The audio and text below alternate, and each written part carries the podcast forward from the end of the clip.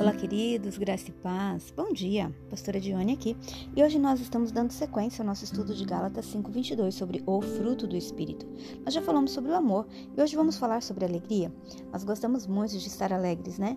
E parece que isso é apenas um sentimento que a gente vai ter quando as coisas dão certo. Mas a alegria, como fruto do espírito, ela é resultado do agir do Espírito Santo em nós, de uma maturidade. Lembra que frutos são algo que uma árvore produz quando ela está madura. Então, a alegria como fruto do espírito, ela independe das circunstâncias. Nós vemos isso claramente na vida de Paulo, que escreve aos filipenses quando está preso, e mesmo assim, ele diz várias vezes: "Alegrem-se, alegrem-se". E por isso Filipenses é conhecido como a epístola da alegria.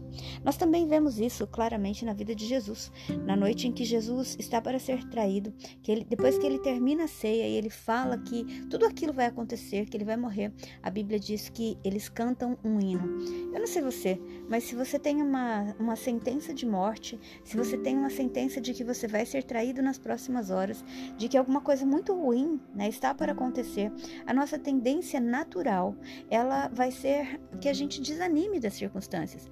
Porém, quando o, o Espírito Santo age em nós, nós permitimos que esse fruto aconteça, nós vamos nos alegrar. E a alegria, ela, ela faz parte desse fruto. Um cristão maduro, ele não vive reclamando, um cristão maduro, ele não vive frustrado, ele não vive triste. É, ser um cristão não é motivo para a gente viver em tristeza. Pelo contrário, nós temos a certeza da vida eterna. Nós temos o Deus Todo-Poderoso habitando dentro de nós. E ainda que tenhamos motivos diversos para que nós possamos nos entristecer. Acredite, os motivos para nos alegrar, eles são maiores do que os motivos para nos desanimar. E por isso que o fruto do Espírito, a alegria, né, como parte é, desse fruto, ela é necessária. Não basta nós amarmos as pessoas e sermos pessoas tristes e desanimadas. Nós precisamos nos alegrar. E por isso, nessa manhã, eu quero dizer, alegrai-vos no Senhor. Como diz Paulo, outra vez vos digo, alegrai-vos. Permita que o Espírito Santo, ele encha você de alegria alegria, porque você vai se tornar forte. A palavra de Deus nos diz que a alegria do Senhor é a nossa força. Então, entenda, é a alegria do Senhor que é a nossa força, não é a nossa alegria. Eu me alegro nele, eu recebo a alegria dele e eu transbordo da alegria dele. Nessa manhã eu desejo do fundo do meu coração que você tome posse disso e você Peça isso para o Espírito Santo. Talvez seu coração está triste com tantas coisas, mas você pode parar e eu quero orar com você agora e nós vamos pedir essa alegria. Vamos orar?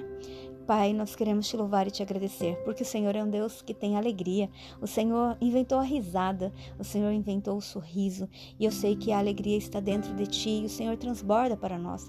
E por isso, nessa manhã, eu quero te pedir, nos ajude a crescermos nisso, a sermos maduros nisso, e que nós possamos é, permitir que esse fruto do Espírito, essa face do, do fruto do Espírito, ela possa aparecer em nós, ela possa transbordar em nós, no nome de Jesus. Que o Senhor te abençoe e que você tenha um dia cheio de alegria, como fruto do Espírito. Deus te abençoe.